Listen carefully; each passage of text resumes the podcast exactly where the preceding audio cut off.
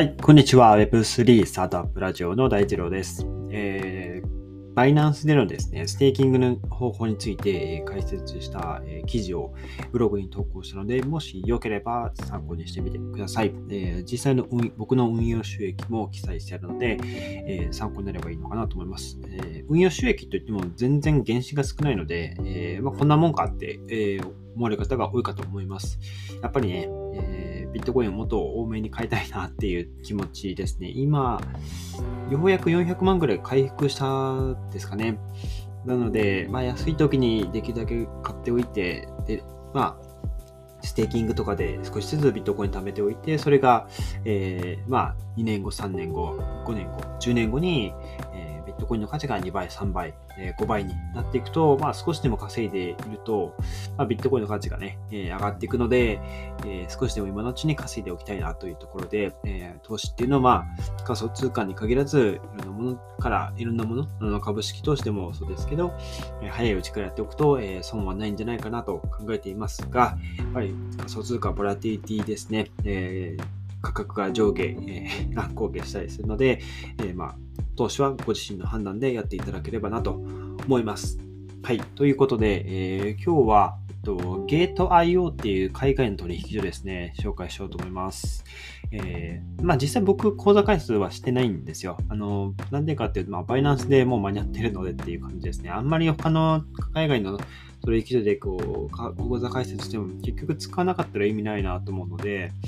うん、まあ、バイナンスで十分かなと思っているところですが、えー、ゲート IO ですね、えっと、コインテレグラフで、えっと、記事があって、このゲート IO が世界2番目の取引所の仮想通貨取引所に、えー、なっているというニュースがあったので、えー、紹介してみようかなと思います。中国を拠点としている海外の仮想通貨取引所です。で、700種類以上の仮想通貨取り扱っていて、結構いろんなセキュリティ対策も行っているので、結構ね、世界中で多くユーザーがいるということなんですが、まあ、でもですね、日本人居住者に対して、まあ、取引制限していたり、日本語の対応ですね、完全にされていなかったり、まあ、日本人にとっては少し使いづらい、え、取引所になるかもしれないなという印象ですね。はい。ただ、えっと、ゲート IO は、メアド一つで結構簡単に口座開設できるので、え、うん、あの、口座開設までも早いという感じです。2013年に設立の仮想通貨の取引所です。で日本人には現物の取引のみ対応していて、まあ、あの仮想通貨買ってガチ保するだけとかであれば全然問題ないかなと思います。で、やっぱ700種類以上仮想通貨あるので、うん、気になった草コイン、えー、アルトコインを購入できるっていう、まあそこはあのメリットかなと思いますね。えー、バイナンスとかよりも多いんじゃないかな。はい。ということで、あとはですね、まあいろいろ最近、大手の仮想通貨取引所でもハッキング事件、まあ、えー、日本のコインチェックとかもそうですけど、えー、まあ、仮想通貨取引所だけじゃなく、まあ、ブロックチェーン自体にそのハッキングを行うっていうケースもあったり、先日のあのポルカドットの説明ですね。あのマルチシグウォレットで管理していたんですが、えー、普通にハッキングされて、えー、資金を、あの、資金が流出したという事件もあったりですね、えー、まあ、後を絶たないっていう言い方すると、仮想通貨の世界やっぱ怖いねって あのなるかもしれないんですが、やっぱ技術はどんどん進歩しているので、えセキュリティの対策は、えどんどん向上していると思います。で、ゲート IO は、えっと、ネットワークからそのもうえ離れた、隔離されたコードウォレットとか、マルチシーグのウォレットですね、2段階認証など、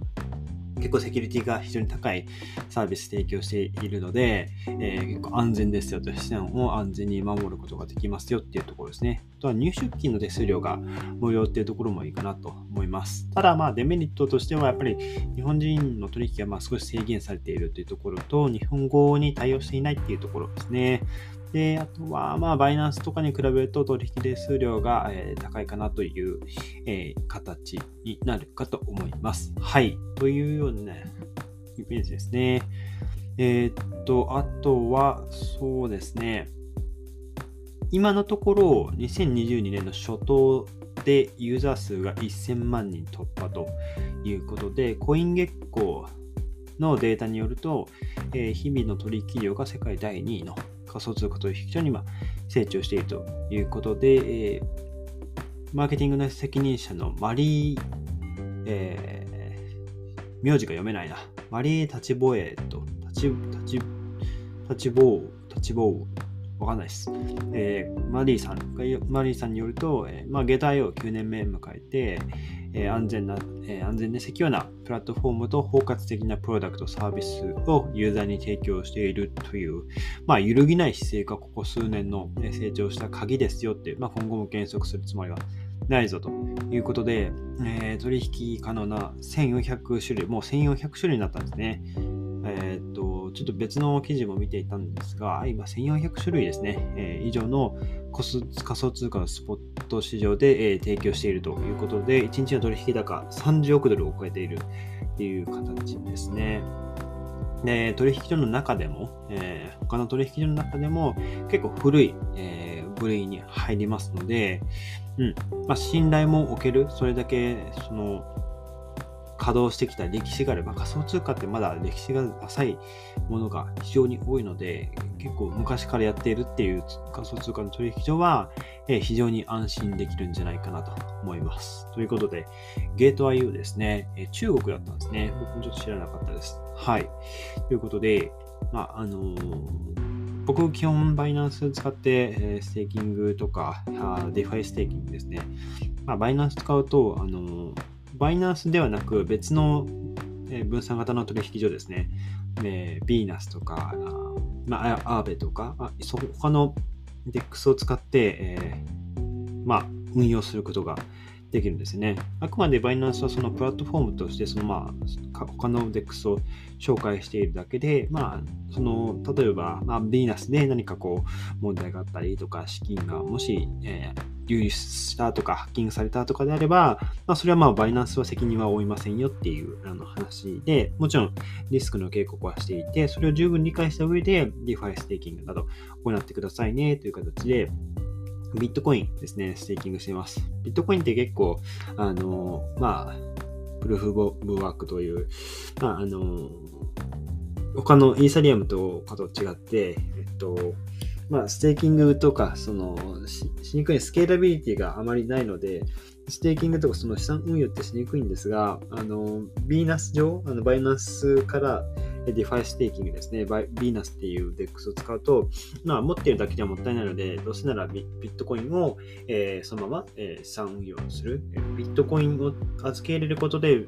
ビットコインをもらうということができたりしますね。はい。あとは、 Wrapped Bitcoin って言って、えっと、